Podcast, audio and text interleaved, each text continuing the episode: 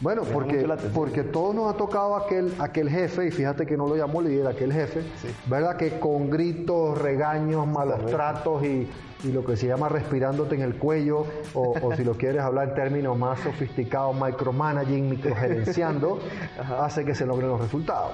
Pero eso no es un líder, porque un líder es algo que influye en ti para que tú tomes acción y tú crezcas y tú te desarrolles y, un líder tiene una visión clara que se refleja en un buen plan estratégico, fija objetivos, le da seguimiento ordenado, eh, te ayuda a ti a desarrollarte, a obtener las habilidades y conocimientos que requieres, te da feedback, o sea... ¿Qué onda, mucha? ¿Qué onda, mucha? ¿Qué onda, mucha? ¿Qué onda? ¿Qué onda, mucha? ¿Qué onda, mucha? ¿Qué onda, mucha? ¿Qué onda, mucha? ¿Qué onda, mucha?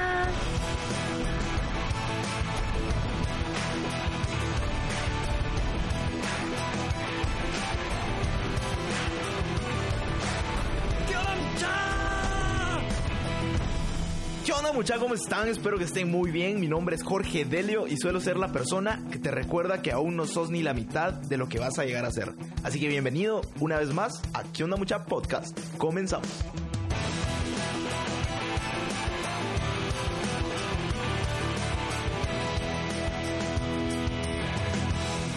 Mucha, hoy les traigo a un emprendedor y un líder excepcional. Te presento a Carlos Castillo empresario, emprendedor, conferencista, coach, mentor, consultor y escritor. Pero sobre todo una persona con un liderazgo fascinante. Carlos es un experto en liderazgo organizacional y un fiel creyente del impacto positivo que ofrece la diversidad de género en las organizaciones, convirtiéndose en un impulsor del empoderamiento y liderazgo en la mujer. Ha sido CEO en varias empresas como Lafarge Cementos en México y Cementos Progreso en Guatemala donde ha logrado resultados excepcionales a través del liderazgo de alto impacto. Fue reconocido en el 2018 por John Maxwell como embajador de la transformación por su contribución a transformar el liderazgo de más de 2.000 personas. Es fundador de Carlos Castillo Leadership, que es una empresa de consultoría gerencial que trabaja con CEOs empresarios, emprendedores y ejecutivos para transformar su liderazgo y lograr resultados excepcionales en su organización, ofreciendo talleres de liderazgo como de jefe a líder, que por cierto también escribió un super libro llamado así, otro taller llamado Power Talks y Empowerment. La historia de Carlos es súper interesante, ya que viene de liderar empresas por muchos años desde los puestos más altos, logrando resultados fantásticos. Y pasa de un empleo a emprendedor con su propia empresa. Teniendo muchísimos retos en esta transición y cambios radicales, que definitivamente no han sido fáciles, pero con un buen liderazgo todo es posible. Estuvimos conversando sobre su vida en las corporaciones, la transición al emprender y las luchas que tiene actualmente como empresario. Pero bueno, no te adelanto nada más, te dejo a que escuches esta historia. ¿Qué onda muchachos? ¿Cómo están? Aquí probando, probando mi, mi, chapín, a ver qué les pareció. Bien te salió. ¿Qué tal Carlos? Bienvenido, bienvenido al podcast. Muchas gracias por abrirnos eh, las puertas, por tu tiempo. Así que bienvenido a ¿Qué onda mucha podcast? Es un honor tenerte. Pues Jorge, muchas gracias a ti, muchas gracias a toda tu audiencia. Para mí también es un placer estar con ustedes y, compartir y conversar. Súper. Ok, me gustaría eh, comenzar, bueno, ahorita seguimos en esta, en esta temporada de más historias, en donde básicamente es conocer tu historia y voy a tratar de extraer esos aprendizajes y lecciones que has, que has venido obteniendo a lo largo de todo esto. Y me encanta comenzar con una pregunta con todos mis invitados y es la siguiente. ¿Cuál es tu visión? ¿Cuál es tu propósito de vida? ¿Qué es lo que te mueve? Mira, eh, es, es, una pregunta siempre muy difícil y que a mí me hubiera gustado em, resolverla más temprano en la vida. Ajá. ¿Sí? Y, yo fue recientemente que, que, la encontré. Ok. Entonces yo pensaba, cuando yo era joven, eh, desde el principio yo, yo sabía que yo quería ser, que yo quería liderar, que a mí, que a mí el tema del liderazgo eh, me gustaba, es algo que yo quería, que yo quería ser un líder, que yo quería eh, manejar, manejar una organización y, todo eso. Y, eso. fue pues trabajando y, fue ocurriendo y llegué a liderar organizaciones pues hasta de cierto tamaño. Pero ya estando ahí, yo me fui dando cuenta que a mí me gustaba mucho, sí, liderar organizaciones y entregar resultados excepcionales en la organización. Pero, pero después me di cuenta, y ese, y ese se ha vuelto mi propósito ahora, que a mí lo que realmente me gusta y me apasiona es ver que, que ayudar a una persona y que esa persona mejore sus resultados. Cuando yo veo a alguien que me dice, oye, mira, con lo que me enseñaste, con lo que aprendí, con tu coaching, con la consultoría, con el taller, con lo que sea, mis resultados en mi empresa, en mi organización mejoraron sustancialmente, me he dado cuenta de que esa es mi, verdadera satisfacción. Que te mueve. Inclusive, más que ser yo el líder de esos resultados. Sí, en muchos casos yo lo fui, pero, pero me fui dando cuenta que cuando yo apoyaba a uno de mis colaboradores y lo coachaba y lo desarrollaba y hacía lo que hace un líder, y esa persona crecía y mejoraba los resultados y estaba súper motivada y feliz, ese era mi, ese era mi gran, mi gran motivador, era más el otro que yo. Entonces ese, ese he encontrado y yo ahora mi, propósito lo escribo así. Eh, yo te ayudo a transformar tu liderazgo para que logres resultados excepcionales en tu organización. Wow. Qué súper, me encanta ese lema. me gusta mucho porque a mí una de las definiciones que más me gusta sobre liderazgo es que es esa persona que impulsa a las demás y, va completamente de acuerdo con lo que, con lo que tú, tú dices. Mira, ahora que lo dices, eh, pues te voy a compartir mi definición de liderazgo. Hay, hay miles, ¿verdad? Aunque todas tienen cosas en común. Para mí un líder es una persona que, que, que, con su actuar y con su ejemplo influye en otras personas para que éstas a su vez tomen acción que contribuyen a construir un mundo mejor. Wow. Entonces, cuando la gente me habla de los líderes negativos, eh, yo le digo, no, no, no, por favor, no me hables de líderes negativos porque en mi definición esos no caben. Ok.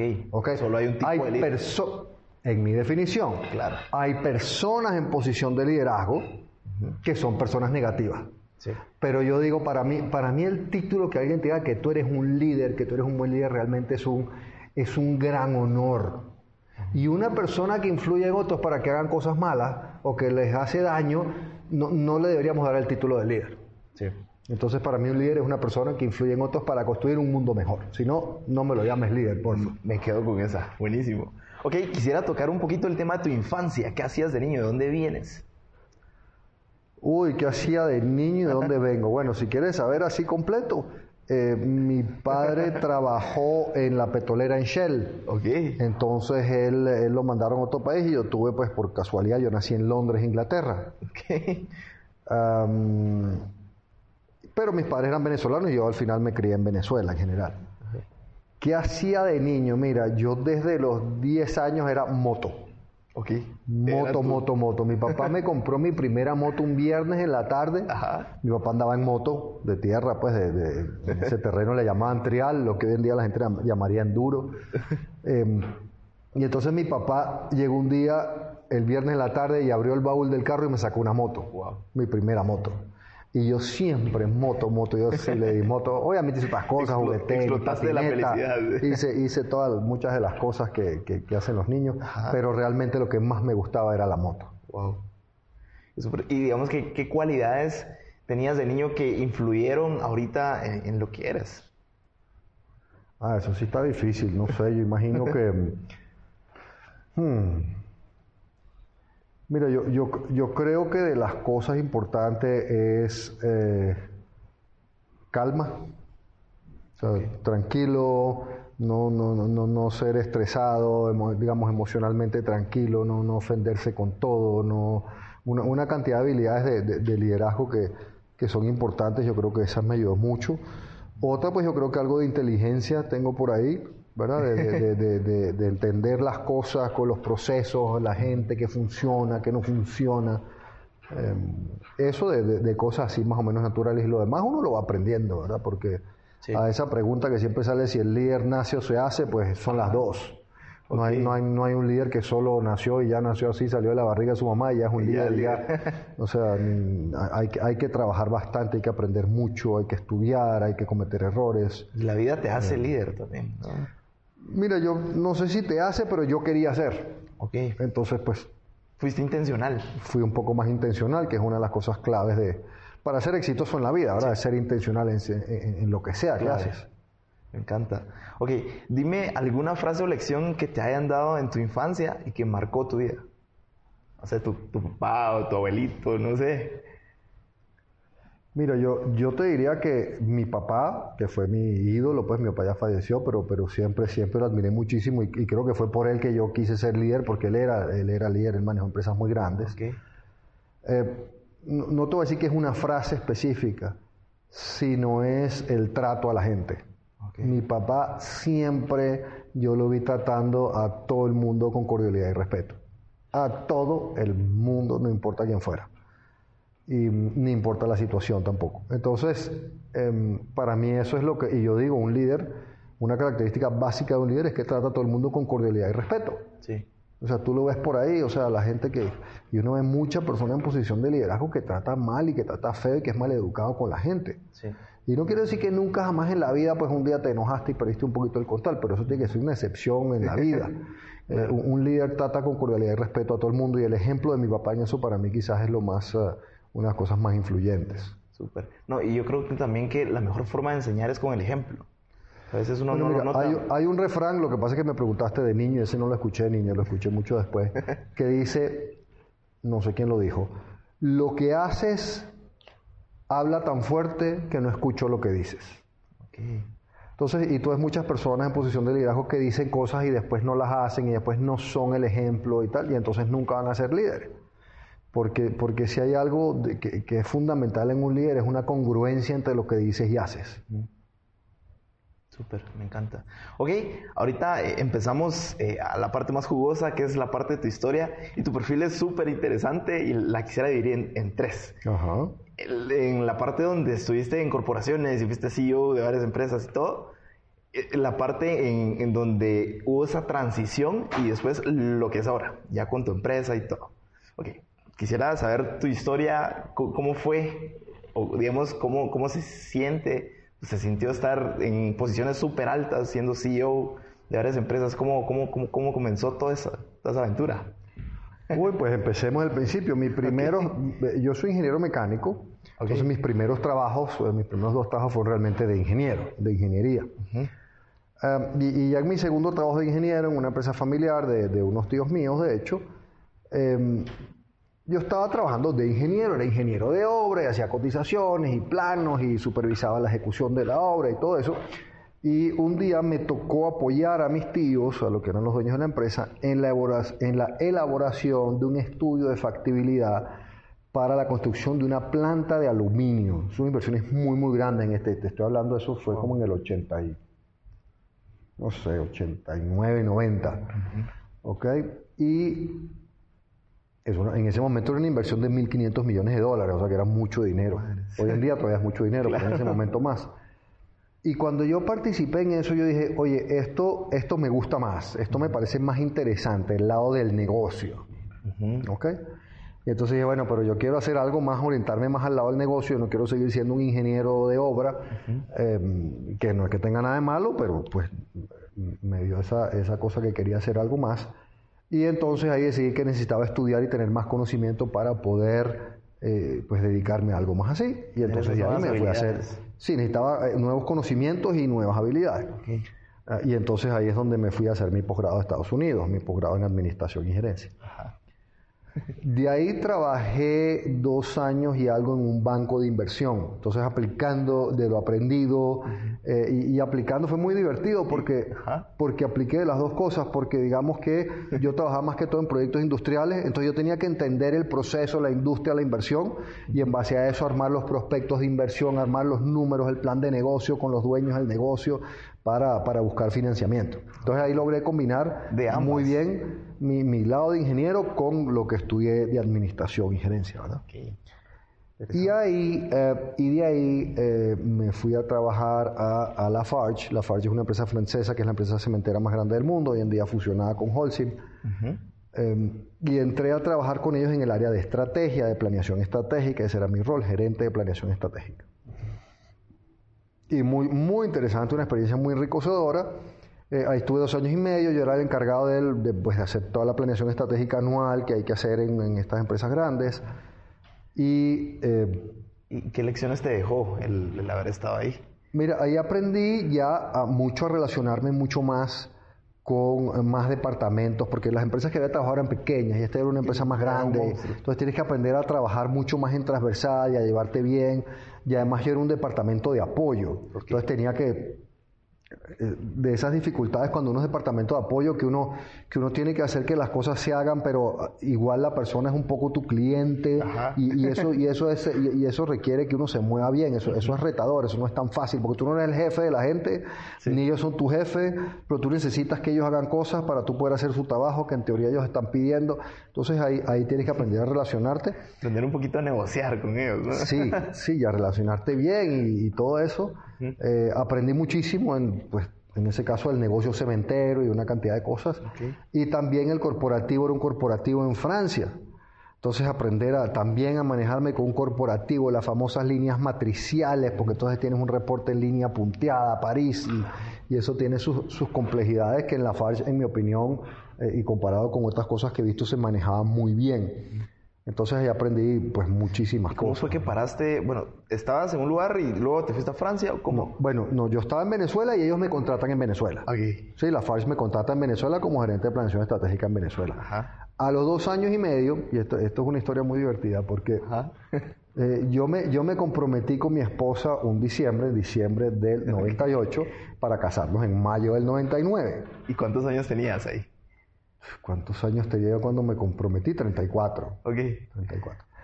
Y entonces, en febrero, en febrero, yo me acuerdo que eran seis meses antes, seis meses, seis semanas antes de la boda, me llama mi jefe y me dice, mira, eh, esta tarde tenemos una reunión con el, que era el jefe de él, o sea, mi jefe era el, el presidente de la empresa en Venezuela. Ajá y en la tarde nos íbamos a reunir con el presidente regional, que era el jefe de mi jefe. Era más pesado. Más pesado. Y yo, bueno, porque siempre yo estaba viendo los proyectos de estrategia. Y yo decía, sí, perfecto, yo preparo todo, yo tengo todo listo, ¿verdad?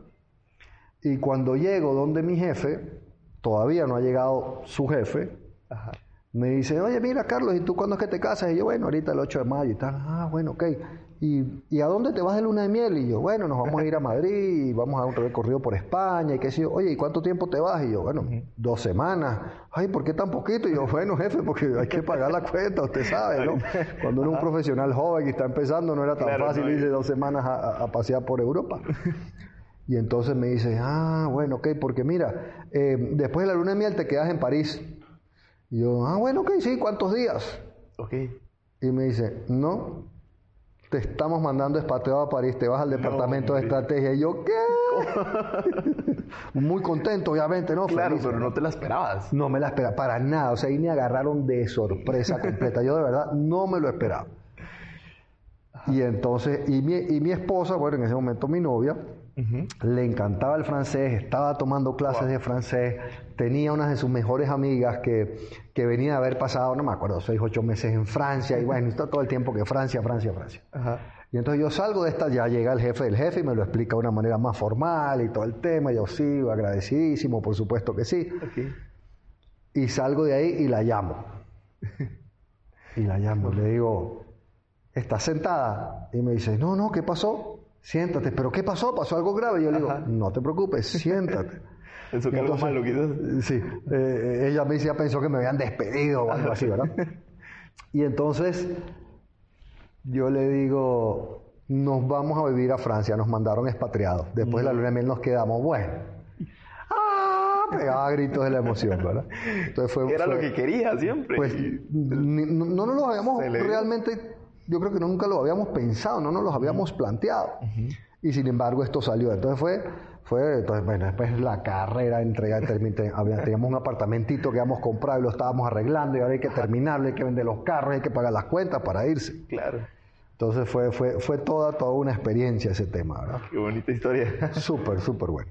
Y entonces de ahí, pues realmente para mí la experiencia más... Ah, que, tuvo más, creo que más impacto y que, me hizo crecer más como profesional fue esa, fue esa experiencia de estar cuatro años en Francia, em, en la oficina central, relacionándome con gente, o sea, gente de un nivel, de un calibre, de unas competencias impresionantes. Obvio, como en todas las grandes corporaciones, hay gente que, que, no son muy buenos, que no deberían estar ahí, pero siempre se escapan por ahí uno que otro. pero realmente, mira, vivir en Francia, en una, bueno, imagínate, en París recién casado. Ajá. Porque eh, venir de Venezuela a Francia supongo que hay una gran... Mira, muy, muy grande. Y, por eso creces mucho, porque al tener esa diversidad de gente con la que trabajas, eh, aprendes muchísimo, muchísimo, muchísimo. Y los franceses son muy, muy metódicos, muy ordenados, muy precisos. Em, les gusta mucho que haya un proceso para las cosas y, yo como venezolano, latino, muchas veces así como que no, hombre, a mí me parece, yo creo y yo siento y no, no, no, o sea, ¿cómo llegaste a, ese, a esa opinión? ¿Dónde está el proceso? Explícame, yo necesito entender. Y eso me ayudó mucho a mí a ser mucho más metódico, ordenado, a tener procesos más ordenados de, de trabajo, de pensamiento, de funcionamiento que es algo que eh, cualquiera que quiera tener una empresa que sea sosteniblemente exitosa tiene que establecer. claro sus procesos para luego delegarlos bien. Sí, eso es muy importante. Entonces ahí estuve cuatro años en Francia y pues estuve dos años como gerente de planeación, reportando al vicepresidente de planeación y de ahí me promovieron a vicepresidente de planeación, pues que en ese momento era una empresa que vendía como 23 mil millones de dólares con, con 80 mil colaboradores alrededor del mundo. Entonces ya era una empresa relativamente grande. ¿Y cómo fue ese reto de liderar tanta gente? Bueno, yo acuérdate que era gerente de planeación, yo no lideraba los 80 mil. No, no, o sea, pero, pero yo le reportaba al que sí lo hacía. Eh, y yo era de nuevo una función staff, okay. ¿verdad? Una función de apoyo. Que, que, me encantó, pues yo aprendí muchísimo y viajé por todo el mundo y conocí gente y apoyamos a todas las unidades a desarrollar la metodología de cómo hacer la planeación estratégica para que en todas las unidades se hiciera igual, se enfocaran en los puntos claves y tuviéramos una estrategia clara y simple que todos comprendieran. Eh, esta, esta parte es bien, bien interesante, lo de la planeación estratégica. Como, digamos, uno a veces como emprendedor, uno se tira hacia la brava pues, y cuál tu plan ni nada. Mira, eh, yo les digo a los emprendedores que ahora que yo tengo mi, em, bueno, porque es un emprendimiento lo que tengo ahora. Ahora que yo tengo mi emprendimiento, oye, los admiro y los respeto. Antes cuando yo era ejecutivo corporativo no les tenía esa admiración y respeto, pero ahora sí, qué difícil es. Sí. Qué duro es, pero el primer paso para el éxito es tener un plan estratégico claro y simple. Okay. O sea, realmente si tú no tienes un plan estratégico claro y simple, es muy difícil ser exitoso y es prácticamente imposible tener colaboradores motivados. Entonces, una vez que somos dos o tres, si eres tú solo, pues todavía funciona, pero cuando ya empiezan a ser más, si no lo formalizas, es, es muy difícil el éxito. O sea, y, o a veces eres exitoso, pero lo que, lo que la gente a veces no ve es lo que te faltó de exitoso. Lo que, lo que has podido ser más exitoso si hubieras hecho esas cosas, como tener un buen plan estratégico. Entonces yo ayudo a la gente a hacer su plan estratégico. Okay. ¿Y, cómo comenzar o esos pasos básicos de, de, hacer un buen plan estratégico? Mira, como todo en la vida hay que estudiar. Okay. Hay que prepararse, hay que tener conocimiento. Entonces, yo te, si, si, tú quieres hacer tu planeación estratégica por tu cuenta, que no te la recomiendo porque no te va a quedar tan buena, pero a veces es lo, lo adecuado porque no tienes los fondos, no puedes contratar un consultor como yo u otro, eh, léete un libro que se llama Scaling Up, de Vern Harnish. Eh, ese libro lo hay en español, creo que igual se llama Scaling Up, eh, y es un libro que te enseña bastante de, cómo hacer una planeación estratégica. Súper. Ok, continuemos con, con, tu historia. Estabas en Francia y estoy en Francia, ya tengo seis años trabajando en la empresa, ¿verdad? Y en función staff. Y otra cosa, yo aconsejo mucho, hago mucho coaching a los jóvenes, le dice, mira, por la función staff, o sea, los, departamentos de apoyo, finanzas, recursos humanos, estrategia, compras y todo eso, no es el camino para llegar arriba. Ok. Y yo sí quería llegar arriba, como te dije al principio, sabía que yo quería liderar organizaciones. Llegar a CEO. Sí, yo quería ser CEO de algo. Okay. y entonces yo empecé a pedir, mire ya, yo quiero un puesto operativo, yo quiero un puesto con capacidad de producir resultados visibles. Cuando tú estás en, la en las funciones de, de, apoyo, no, no es no posible. No vas a pasar de ahí. ¿Ok? Bueno, eh, es que eh, realmente mostrar resultados visibles es muy difícil cuando estás en las funciones de apoyo. Ahora, cuando tú estás en comercial o en producción, ahí es cuando tú muestras, o sea, o produjiste más, o bajaste el costo, o inventaste nuevos productos, o vendiste más, y ahí es que empieza a... Se hace uno notar. no solo te hace notar, sino que empiezas a demostrar que eres capaz de producir resultados. Y si tú quieres llegar a CEO o a gerente general, o sea, Tú tienes que tener capacidad demostrada de producir resultados, de entregar resultados. Y entonces empecé a pedir eso y salió eh, la gerencia de mercadeo y ventas de la Farge que recién había adquirido eh, una operación en México. Ok. Ok, y entonces, eh, pues para allá me fui, corriendo para México. a ser vendedor de cemento, pues a ser gerente de mercado y ventas de cemento. Em, una experiencia increíble, porque yo nunca había vendido a ese nivel y sobre todo, como te dije con los franceses, es que esa experiencia que me enriqueció tanto a ser metódico. de eso de más o sea, no era, no era sal y vende, no, era identifica los mercados, identifica las necesidades de los clientes, revisa nuestras fortalezas y debilidades, qué estamos haciendo bien, qué estamos haciendo mal, cuál es la nueva propuesta de valor, qué canales, qué segmentos, qué precios, qué imagen, qué... Y entonces aprendí muchísimo. Eh, ¿Y eso te lo llevaste a México? y, No, eso lo aprendí en México, ¿verdad? Cuando ah, ya era. Y de ahí a los dos años me promueven a ser el CEO de, eh, de la empresa, ¿verdad? Pero me imagino fue por entregar constantemente resultados y resultados. Y, Mira. Y hacer crecer lo pequeño. Sin duda, sin duda. Nosotros en esos dos años duplicamos la venta. Wow. en dos años la duplicamos. Em, desarrollamos nuevos productos, optimizamos, el, cambiamos la marca porque la marca era muy mal percibida, eh, hicimos una cantidad de cosas que me permitieron mostrar resultados y de hecho pues se cumplió lo, que yo te estoy diciendo. Si muestras resultados, bueno, o, también acuérdate, no es solo que muestres resultados, es cómo muestras esos resultados. ¿Lo estás haciendo como líder? ¿O lo estás haciendo como capataz de finca echando látigo y, maltratando a la gente? Muéstrame esa diferencia, me, ¿Sí? Bueno, porque, porque todos nos ha tocado aquel, aquel jefe, y fíjate que no lo llamó líder, aquel jefe, ¿verdad? Que con gritos, regaños, malos tratos y, lo que se llama respirándote en el cuello, o, si lo quieres hablar en términos más sofisticados, micromanaging, microgerenciando, hace que se logren los resultados.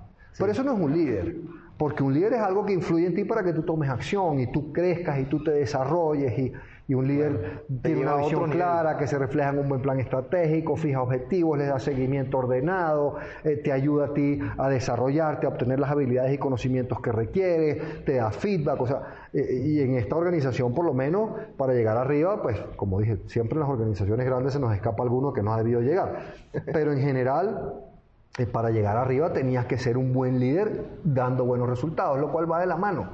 Porque si tú eres un buen líder, tú estás dando resultados. Si no estás dando resultados, no estás liderando bien. ¿Y cuál crees que fue la, clave en tu liderazgo cuando creciste ahí? ¿Creciste esa empresa? Mira, eh, uno fue, como te digo, repito, ser muy metódico. O sea, yo aprendí a ser metódico con, con esta empresa francesa. O sea, como te digo, no era así, era análisis muy claro, diagnóstico de las problemáticas, planes de nuevo claros, concretos que se implementan, se revisa, se, mide el impacto, funciona, no funciona, se hacen los ajustes y, seguimos adelante. Pero no es, dale, que a mí me parece, yo creo, y, ah, sí, no, es, muy metódico, con mucha medición, con mucho número, con mucho detalle.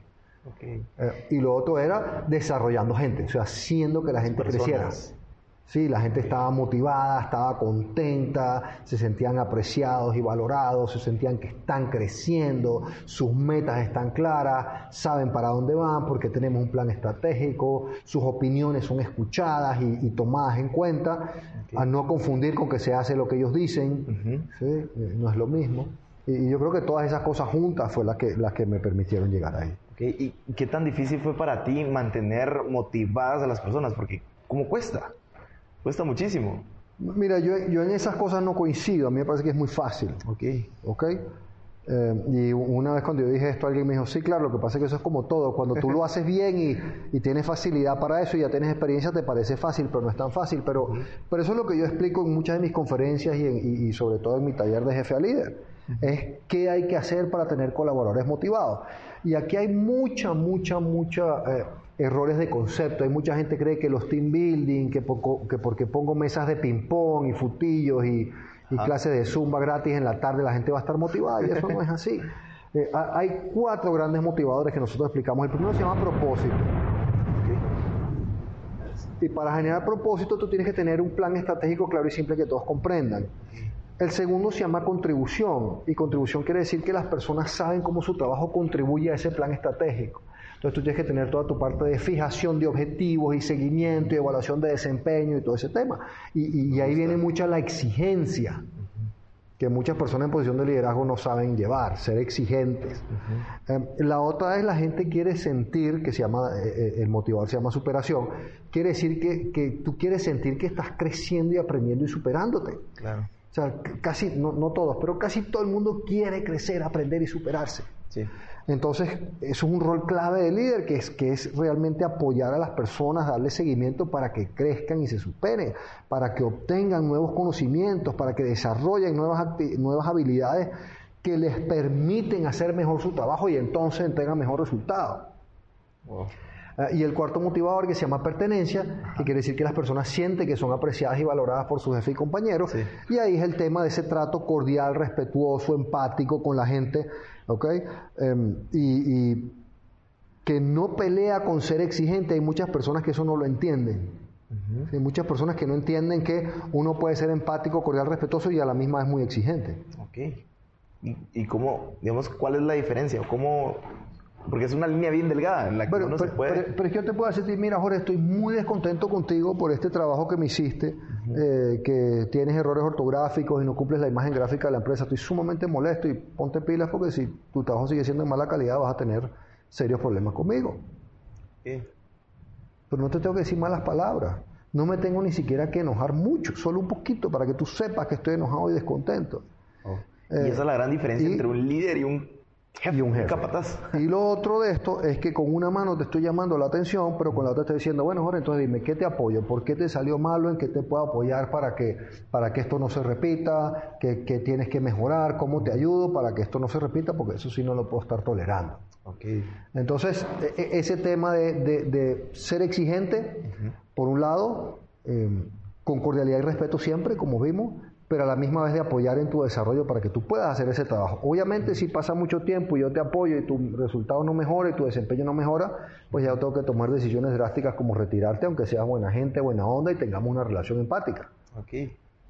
Eso a mucha gente se le hace difícil. Sí. Y es difícil, no, no, no quiero decir que sea fácil. Sí, es algo difícil, pero cool, me parece súper. Ok, ¿y qué se sintió haber llegado ya a CEO y haber llegado a la meta y ahora qué? ¿Qué más seguía? Mira, tú sabes que esas son de esas cosas de la vida que, que uno como que no se da mucha cuenta. Porque está en el... Ajá, te promovieron, sí, celebra y ahora echar punta. Como se dice en buen chapín, ¿verdad? O sea, y, y, al principio de cualquier nuevo puesto, sobre todo cuando tienes esos cambios grandes, realmente te estás trabajando 10, 12, 14 horas diarias, lo cual no es muy bueno y no es muy sostenible, pero, pero, pero wow, es un, es un reto grande y tú quieres entregar buen desempeño, entonces como que ni te das cuenta. De, del éxito que estás teniendo y esas cosas y, y, eso es algo que uno tiene que tratar de mejorar en la vida de, de hacer unas pequeñas pausas y disfrutar y ser agradecido con esas, con esas cosas buenas que le van ocurriendo, sobre todo, ¿verdad? Y muchas veces uno, uno está tan en la carrera y tan en el juego y tan en la competencia que no las, no las ve. Sí, uno olvida a veces quizás los pequeños detalles de la vida. Sí. Como pasar más tiempo con la familia, entre otras cosas. Todo eso, hay que tener mucho cuidado de no dejarse absorber por el torbellino de esas cosas. Y es difícil. Sí, claro. Ok, ¿cómo fue que llegaste a ser CEO de Cementos Progreso? ¿Eso fue después? Sí, de ahí, eh, pues realmente Cementos Progreso estaba buscando a alguien para transformar un poco la empresa eh, y contratar un headhunter, hizo su proceso de búsqueda y en un proceso realmente como de un año tomó, tomó el proceso de entrevista y entrevista y vine a Guatemala y, el headhunter y todo. Eh, fui, fui llegando y al final, pues, afortunadamente para mí me eligieron. Oh. ¿Y, cómo, es, cómo es esa aventura? ¿Cómo comienza esa aventura en, Cementos Progreso? Porque también diste resultados excepcionales. Ay, mira, eso fue... Mira, primero Cementos es una linda, linda empresa, la verdad, la verdad pues la, familia Novela y los accionistas, ¿verdad? Son, una gente muy agradable. Eh, y, y, lo primero, afortunadamente, es que llegué a una empresa que obviamente tenía muchos problemas que mejorar, pero una empresa con unos valores muy, eh, muy arraigados y muy sólidos y muy, y muy positivo, pues, porque si no, no, serían valores. Pero te, te, voy a contar que fue muy divertido porque yo llegué el 13 de abril del 2008, llegué a Guatemala, empecé a trabajar en cementos, por eso el 14 de abril del 2008. Y los primeros días son de inducción, de conocer, de la computadora, de la, del celular, del examen médico, de los papeles y la cuenta de banco. Pero esa misma semana, el jueves 17, eh, había una presentación a los donde anualmente se hace, se hace un evento que se llama el Kickoff del año, donde se presentan los resultados del año anterior, las prioridades de este año y una cantidad de cosas de una manera muy formal. Y en ese momento eran como 400 gerentes en Cementos Progreso. Entonces estaban todos los, bueno, los, directores de la junta directiva del consejo. Sí. Estaban todos los, eran como 400 personas, ¿verdad? Y una de las cosas que yo sí vi que no me gustó nada de Cementos Progreso, cuando yo dije que tenían muchos accidentes. Y después vamos a hablar, y, después vamos a hablar de eso, porque para un líder eso es muy importante. Eh, un líder no puede, para un líder es muy difícil, es intolerable que la gente bajo su comando se esté lesionando. Se lastime. ¿Ok? Y entonces Cementos tenía más de ciento, ciento y tantos accidentes al año, lo cual no, no, no tenía sentido. Y entonces ese día a mí me presentan en ese foro para que todos los gerentes me conocieran. Uno que otro me había visto, pero no muchos me habían conocido. Y entonces yo me paro en la tarima, ¿verdad? Porque era así con tarima. Buenos días, buenas noches, bueno, en la noche, buenas noches, es un gusto estar aquí, estoy muy contento de, venir a formar parte de liderar Cementos Progreso, una empresa tan conocida en Guatemala. Y, me encanta esta empresa, la gente que he conocido sumamente agradable, todo el mundo muy cordial y, muy ameno y muy cortés y los valores de la empresa los leí, me parecen espectaculares y yo de verdad quiero que, trabajar en una empresa que refleje esos valores, pero aquí hay algo que yo no puedo aceptar. Y ahí la cara, la cara todo el mundo. se quedaron así. ¿Qué va porque, a decir? porque no es un lenguaje muy chapín, ¿verdad? Así de entradita, el primer día que me están conociendo, decir, no acepto. y yo no puedo aceptar que nosotros tengamos más de 100 personas que se lesionan trabajando con nosotros. Eso es absolutamente inaceptable para mí. Y a partir de hoy vamos a empezar a trabajar en, convertir esto en una empresa de cero accidente. Wow. Ahí todo el mundo celebrando y todo. Pues yo no, no, no creo que mucha gente estuviera celebrando. La mayor parte de la gente dijo, este señor está loco, remata y no sabe lo que está diciendo. Claro. Y él no entiende y no, no, no, no entiende la cultura chapina y, y otros dijeron, eh, otros dijeron cosas así como, no hombre, ya lo hemos escuchado antes, eso no va a ocurrir, eso es imposible, eso no se puede eh, y todas esas cosas. Pero sí se pudo. ¿Y, cómo lo lograste? Digamos, ¿cuál fue tu mayor reto en tu liderazgo siendo CEO de Cementos Progreso? Mira, ahí vienes a, las cosas básicas que hace un líder. A ver. Uno establece qué es lo que quiere y por qué. No solo, no solo qué, sino por qué. ¿Por qué de ahora en adelante vamos a trabajar en salud y seguridad ocupacional en serio para eliminar los accidentes de esta empresa. Pues si tú lo ves, está en mi video de YouTube, hay cuatro razones. Uno, yo no me quiero lesionar. Dos, yo no quiero ver que otras personas se lesionen. Como, como, como persona de principios, de ética, ¿verdad?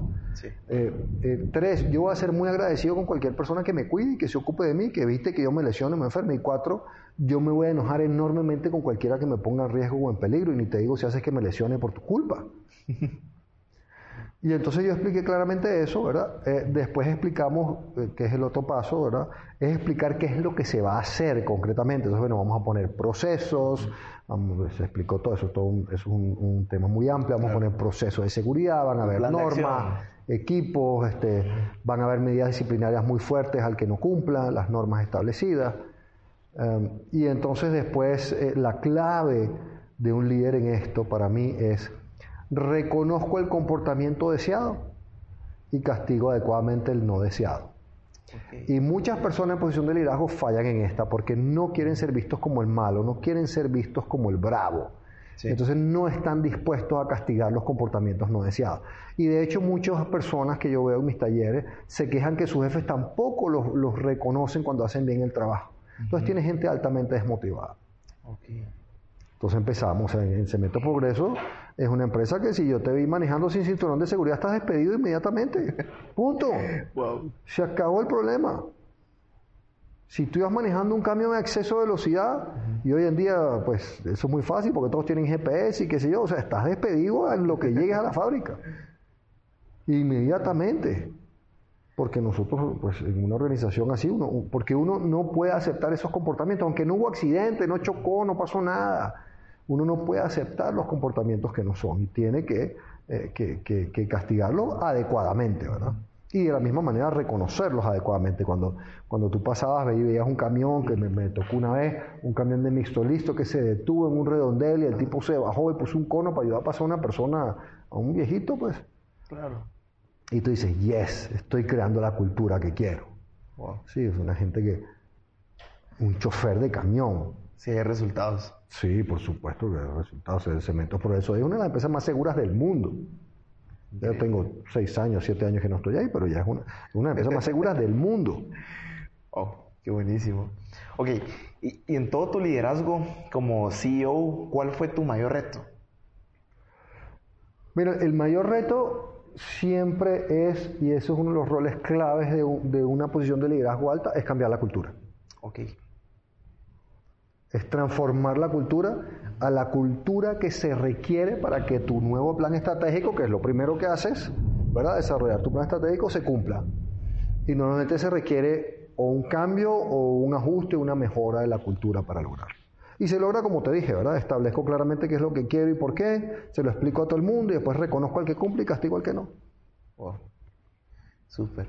Ok, ahora sí, eh, pasemos a esta otra parte de, de, tu historia. ¿Cómo fue que, por qué, cómo fue que, digamos, renunciaste y dijiste, bueno, esto quizás ahora hacia este otro caminito va mi propósito? ¿Cómo, cómo fue ese momento? ¿Cómo fue ese aha moment? Mira, eh, pues Cemento es una bella empresa, una empresa familiar, Sí. eh, y llega un momento que las empresas familiares son complejas. Tienen, tienen unas complejidades muy particulares. Las otras, las corporativas tienen otras complejidades. Y, y ya como que llegó el momento de, de agarrar otro camino. Entonces, ¿qué hago?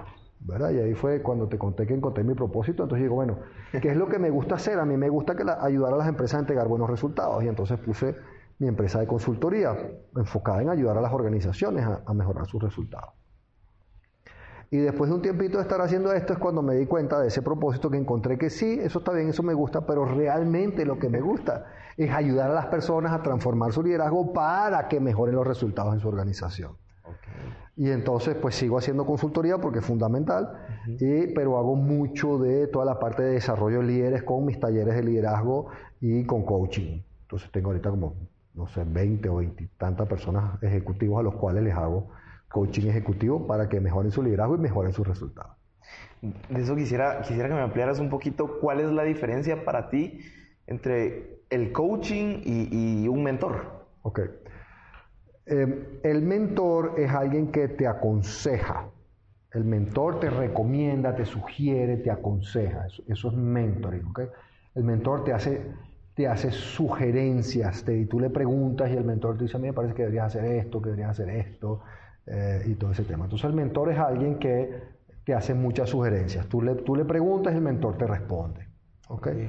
El coach es al revés. Ajá. El coach te pregunta a ti. ¿sí?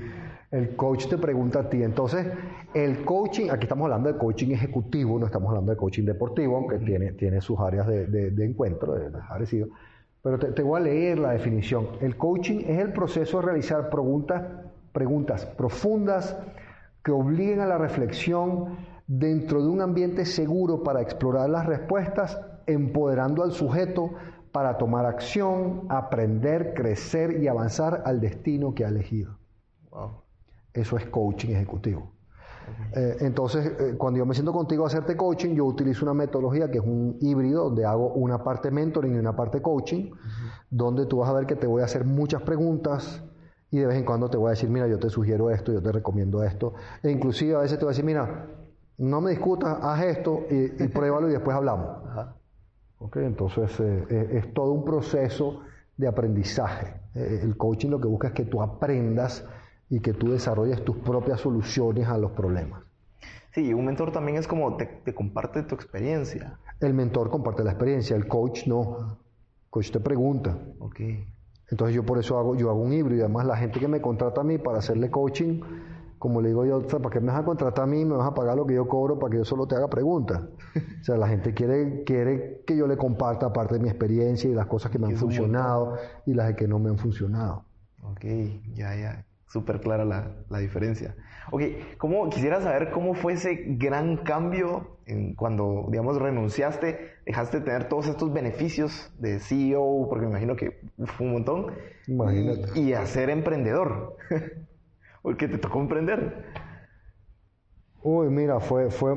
Lo que pasa es que a mí, como te dije, a mí lo que me gusta es ayudar a la gente a entregar resultados. Entonces, el tema de la posición y todos los beneficios que vienen con la posición, pues obviamente que tenía cosas divinas, ¿verdad? De chofer, guardaespaldas, secretaria, me, llevaban, me traían en helicóptero, un jet privado y todas las cosas para el trabajo, ¿verdad? Y, cuando tú eres CEO de Cemento Progreso, cualquiera que tú llamas te devuelve la llamada en medio segundo, ¿verdad? Entonces aquí por supuesto que es otra cosa, pero, pero nunca me, como que nunca es algo que me molestó, pues yo pasé de, no hacer nada de eso a que yo hacía mis propias facturas, tenía que atraer el cheque, depositarlo, llamar a la persona, preparar la propuesta, hacer el contacto para que me den la cita, o sea, cuando uno empieza casi todos los emprendimientos, y el mío pues así, yo era yo solo. Ajá, uno se ve entre un espejo y ahí está, el equipo. Todo, ahí está todo el equipo, ¿verdad? Y todo lo haces tú, no hay más nadie para hacer más nada. Qué súper.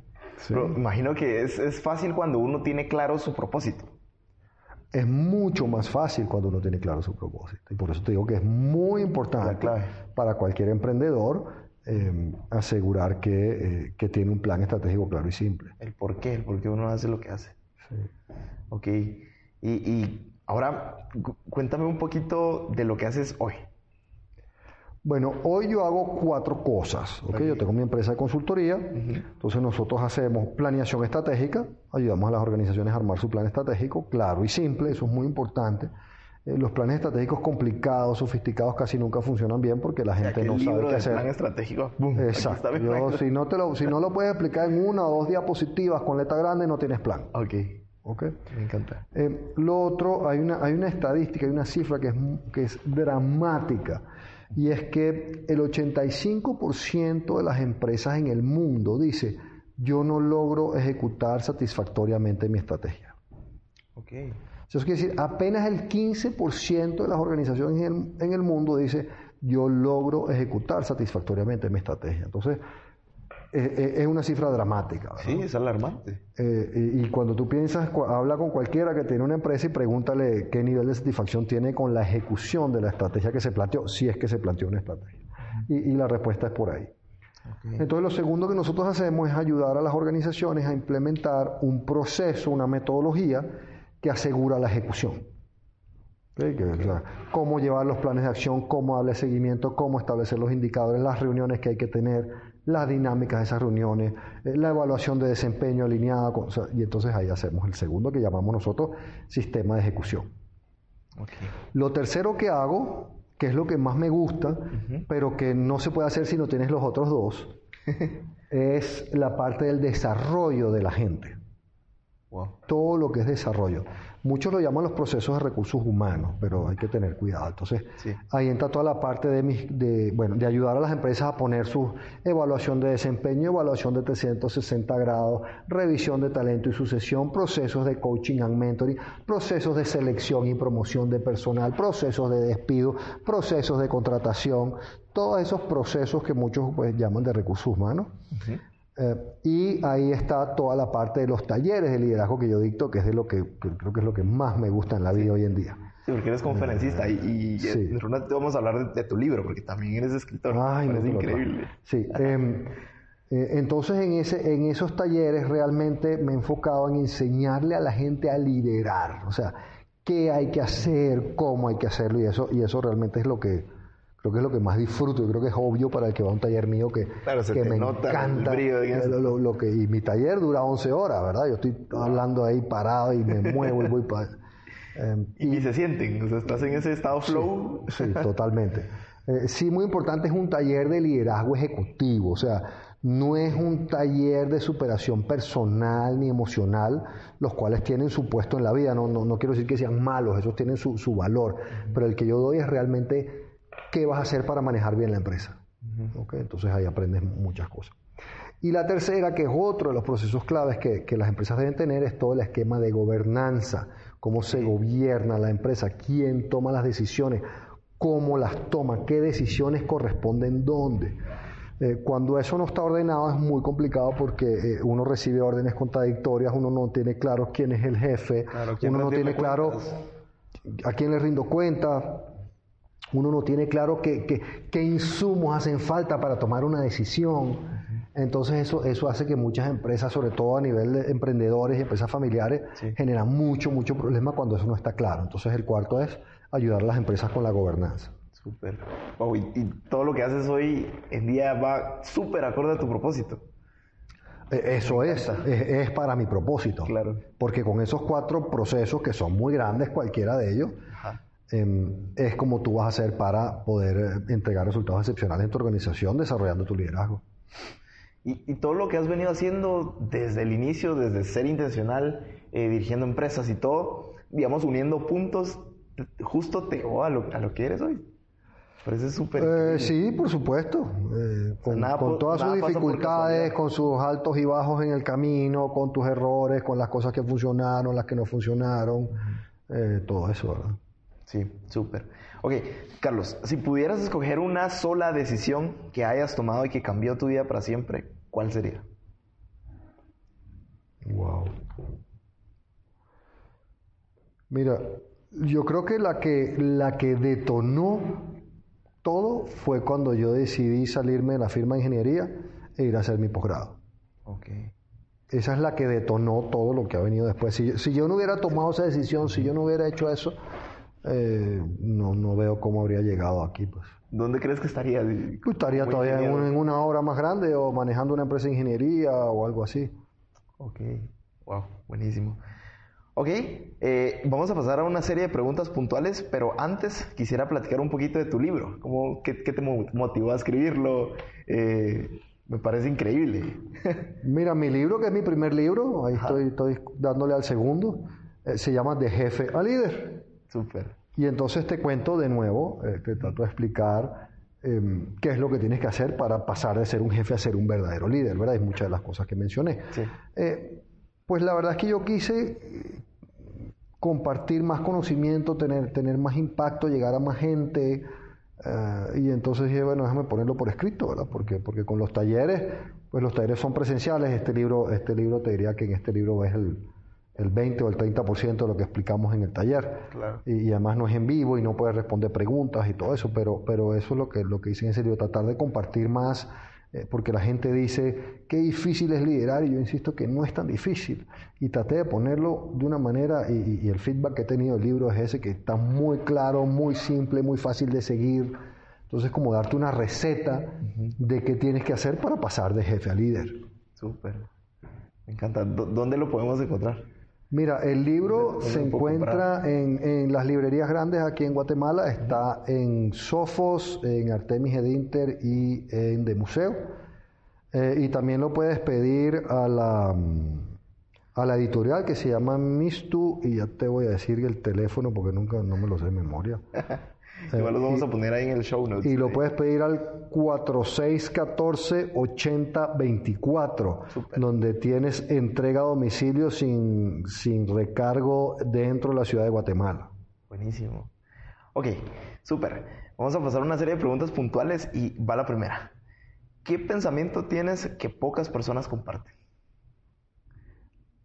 Es algo que siempre dicen y, y no muchos están de acuerdo. A ver, yo, yo no sé si yo no sé si, si pocas la comparten, pero veo demasiadas que no. Ok. Cumple lo que ofreces.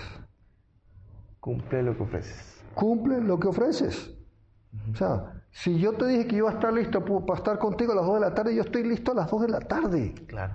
Si yo te dije que iba a llegar a las 3 de la tarde a la reunión, yo, yo a 5 para las 3 ya estoy ahí, ¿vale? Pero la cantidad de gente incumplida hoy en día es, es- es terrible eso, la cantidad de gente que no te cumple lo que te ofrece. Entonces para mí esa, esa es la, también la base, es la base de la integridad, paso. Sí. Es la base de todo. Cumple lo que sea que ofrece. No puede ser que, que- Fíjate que una cosa que yo no hago, que tú hiciste y que uno tiene que hacer mucho hoy en día es, oye, mira, quiero confirmar nuestra reunión. Yo le digo a la gente, si yo no aparezco para la reunión es porque estoy muerto. Punto. O sea, es rarísimo que te llegue tarde a una reunión. No es que nunca, ¿verdad? A veces pasa, te agarró el tráfico, está lloviendo, pero, pero no es frecuente, es casi nunca. Sí. Casi nunca. Entonces cumple lo que ofreces. Súper. Como que hacer lo que uno dice. Sí. Ser íntegro. Eso sería, es que eso es ser íntegro. Me encanta. Cumple lo que ofreces. Ok. ¿Cuál ha sido el peor consejo que te han dado? Mira, em, Imagino que cuando estuviste a punto de renunciar te dieron muchos. no, es que, es que hay uno que me acuerdo mucho, no sé si es el peor que me han dado, pero eh, uno, una de las cosas que peor hacemos en las organizaciones es el proceso de selección. ¿ok? Entonces, ponemos gente a hacer la entrevista que no tiene ni idea de lo que está haciendo, no se ha preparado, no se ha capacitado para hacer una entrevista de contratación o de promoción. Y entonces yo le hice caso a este que me explicó cómo hacerlo y cuando después estudié cómo hacerlo, o sea, estaba haciendo exactamente lo que todos los libros y las capacitaciones dicen, no hagas esto, no hagas esto, no hagas esto, así era como yo estaba haciendo las entrevistas de contratación, con preguntas hipotéticas, con cosas hipotéticas en vez de real, no, no, era un desastre. Entonces ese, ese así que me acuerdo, malísimo lo hacía. ok, y ahora ¿cuál ha sido el, mejor consejo que te han dado? Mm.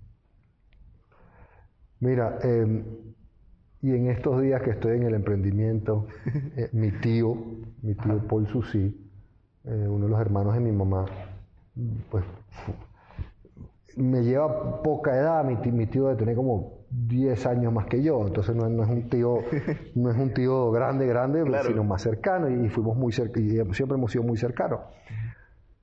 Y mi tío me insistió siempre en la tenacidad. Okay y me decía, mire hermano, el éxito en la vida está en darle todos los días al clavito con el martillo múltiples veces, igual en el centro con la misma intensidad. Eh, y para mí eso me ha, me ha y en este viaje del emprendimiento y de la empresa, a cada rato me acuerdo de él porque, porque qué importante es la tenacidad. y para mí fue difícil volverme tenaz porque por las razones que sea, a mí, las cosas casi siempre se me hacen fáciles. Entonces, cuando uno se le hacen fáciles las cosas y cuando le hacemos muy fácil las cosas a la gente, se acostumbra a que la cosa es fácil. Si en realidad en la vida nada es fácil o nada que valga la pena es fácil. Entonces tienes que ser más tenaz, tienes que buscar, te van a decir que no diez mil veces. Y tienes que seguir y seguir y seguir. Entonces para mí ese ha sido el consejo y, y la cosa más importante creo yo que me han dicho. Súper. Y no, a veces, a veces uno se encierra en su zona cómoda y ahí no hay crecimiento. No hay ningún crecimiento. Ese, ese, ese, eso que toca decir ya es un cliché muy fuerte. Sí. El problema es que es cierto. Totalmente cierto. Si tú no estás incómodo, no estás creciendo. Si tú no te sientes incómodo con lo que estás haciendo, eh, estás estancado. Sí. Súper. Por muy bien que estén los resultados, pueden estar mucho mejor si te sales de tu famosa zona, de confort. Ahora, eh, el tema con eso es cómo hacerlo. Ajá, cómo Y también en mi, en mi canal de YouTube está un video que posteé recientemente de cómo, de cómo vencer tus miedos y salir de tu zona de confort de una manera metódica, ordenada, ¿verdad? No es solo eh, el mensaje ese de no, hombre, dale, que tú puedes, no tengas miedo, pues en general no funciona. Entonces hay que ser más metódico, hay que trabajar con un coach, hay que buscar conocimientos y herramientas específicas para afrontar el miedo que, que sí, no es solo dale, dale viaje y ahí estás. Y qué mejor ejemplo que el tuyo, cuando te saliste de ser CEO a emprender, te saliste totalmente de tu zona de confort, ¿no? Pues supongo que hay mejores ejemplos, pero, pero este es el mío y, y, ha sido un viaje muy, muy, muy interesante. He aprendido mucho, he crecido mucho, he sufrido mucho. Eh, y bueno, pues lo que vive un emprendedor. ¿no? Sí, claro. Ok. Carlos, ¿cuál es tu mayor miedo hoy? Mira, mi, mayor miedo es no poder sacar adelante a mi familia. Ok. Simple. Muy, muy sencillo. Eso es lo que a mí más me preocupa, no poder sacarlos adelante. Ok, buenísimo. Ya estamos quedándonos cortos de tiempo y pasamos a unas preguntas de cierre. Y voy con la primera que me encanta y es la siguiente. Imagínate que tienes la oportunidad de tomarte un café por cinco minutos con el Carlos de cuando tenía 15 años. ¿Qué le dirías? Uy, le repetiría lo que dijo mi, tío. tenacidad, tenacidad, tenacidad. O sea, la tenacidad. Ese consejo de mi tío eh, realmente ha sido, ha sido el más importante. Y si yo le pudiera hablar a Carlitos a los 15, le diría, hermano, sea más tenaz, estudia más. Ok, me encanta. Ok, Carlos, ¿cuál es tu rutina? ¿Cómo arranca tu día y cómo termina tu día? Eh, mira, normalmente eh, yo me levanto, pues, la hora que me levante, hago 100 despechadas, 100 push-ups. Eh, eso ya antes de bañarme, pues ya todos los días yo hago mis 100 push-ups antes de bañarme. Eh, dependiendo de los tiempos, me voy al gimnasio, hago mi ejercicio, trato de hacer ejercicio. Em, y de ahí desayuno y a trabajar. A echar punta. A echar punta, como se dice en buen chapín, ¿verdad? Eh, y ya en la noche, en la tarde, pues ya llegar a la casa o estar con las niñas. Tengo dos hijas, entonces pasar un poco más de tiempo con mis hijas, con mi esposa. Em, cenamos juntos casi todos los días. Es muy valioso. Eh, sí, casi todos los días cenamos juntos. Eh, platicamos cómo estuvo tu día, qué pasó, compartimos.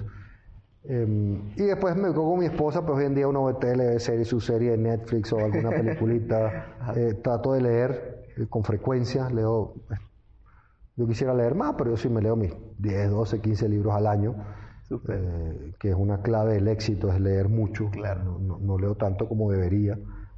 Pero, pero eso, y, bueno, y en el día trabajar, hacer propuestas, estar con clientes, hacer coaching. O sea, de aquí me voy a un coaching, pues voy a hacerle coaching a un ejecutivo. hacer, bueno, todo el trabajo de, mercadeo, el podcast es uno. Claro. Ok, eh, justo eso te iba a preguntar. ¿Qué, ¿Qué libro o película o serie recomiendas que te haya cambiado la vida? Uy, mira, la lista de libros es muy grande. Em, pues léete el mío, de jefe a líder. Ese fijo. Fijo. Eh, hay un libro, no sé si lo hay en español, se llama Courage, The Backbone of Leadership. Coraje, la columna vertebral del liderazgo. Me parece que, es un libro clave para cualquiera eh, que quiera ser líder. Eh, hay otro libro muy simple sobre delegación que se lo mando a leer a todo el mundo, eh, que se llama de Ken Blanchard, creo que ese sí no, no lo hay en español, se llama The One Minute Manager Meets the Monkey. El gerente al minuto eh, conoce al mono. Ok. Okay. Ese es un libro sobre delegación muy, muy divertido. Buenísimo. Y muy bueno. Y otro que te diría para cualquiera que esté liderando equipos es el libro de Patrick Lencioni, si lo hay en español, que se llama Las cinco disfunciones de un equipo. Y el otro que te mencioné al principio, el libro de planeación de Scaling Up de Vern Harnish. Yo creo que si tú te lees esos este año, bueno, digamos que entre el 2019 y el 2020, cualquiera que nos esté escuchando, eh, y obviamente y aplica lo que aprendió, eh, eso le va a hacer un cambio muy grande. Bueno, en, en nuestros talleres explicamos una cosa. Cada vez que tú participes en una actividad de aprendizaje, que puede ser escuchar nuestro podcast de hoy, tú te debes responder tres preguntas. Y para un libro es igual, o puedes ver un video en YouTube, o ir a un curso, o hacer una maestría. Es tres preguntas. ¿Qué aprendí? Escuché el, podcast hoy de Jorge y Carlos. ¿Qué aprendí? Escríbelo. Ok, va. Buenísimo. Si aprendiste algo, entonces, ¿qué vas a hacer diferente de ahora en adelante en base a lo aprendido? Y ahí lo tienes que formalizar en un plan concreto. Y por último, ¿y eso cómo va a impactar mi resultado? ¿Cómo voy a medir que mejore los resultados en base a lo que apliqué? Me encanta. Entonces, cada vez que participes en una actividad de aprendizaje, eh, respondes a estas preguntas. Súper, buenísimo, Carlos. Ok, eh, pasamos a una última dinámica, pequeña dinámica, en donde yo te voy a dar palabras chapinas y me dices lo primero que se te venga a la mente, ¿va? ¿Listo? Ajá, pues. ok. Ok, ¿qué es lo primero que se te viene a la mente al escuchar la palabra chambón? Una chamba muy grande, pero eso sí no lo había escuchado. Ok, colazo. A colazo sí, porque yo monto bici y siempre hablamos de colazo. Entonces, colazo pienso en salir los amigos con la bici. Chancla. Ah, bueno, chancla también se dice en Venezuela, o sea que mamá enojada sería lo que me acordaría. Clásico, ok. Buenísimo, Carlos. Eh, te agradezco muchísimo, muchas gracias por tu tiempo. Eh, el contenido es súper valioso, así que te agradezco muchísimo en nombre de toda la tribu de ¿Qué onda Mucha Podcast? Muchas gracias. Qué buen contenido, mucha. Muchas gracias a todos por escuchar y buena onda por quedarte hasta el final del episodio. Espero que te haya servido esta historia tanto como a mí y te hayas llevado valiosas lecciones. Y como siempre, si no aplicas lo que aprendiste, simplemente no sirve.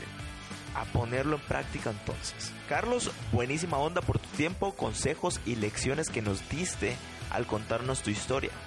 Estoy seguro que le volaste la cabeza a muchos en esta tribu.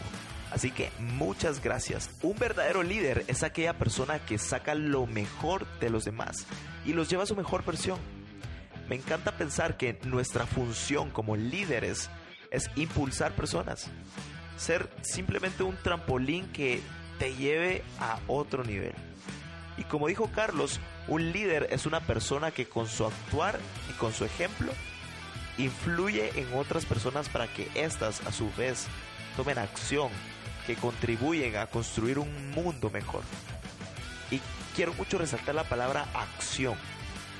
porque llevar a personas a la acción es clave en un liderazgo de alto impacto. Pero bueno, dejamos hasta aquí este episodio. La verdad es que fue una bomba. Así que sería increíble que lo compartas en tus redes sociales, recomendalo con tus amigos, familia, vecinos, hasta con el chucho se vale. También me encantaría saber qué tal te pareció el episodio. Así que subite una story con algo que hayas aprendido, alguna frase o algo que te haya gustado y nos puedes etiquetar con Carlos. Y así conectamos, ¿va? Me puedes encontrar como arroba Jorge Delio. Ok, súper. Hasta la próxima. Hey, por cierto, aún no sos ni la mitad de lo que vas a llegar a ser. Órale.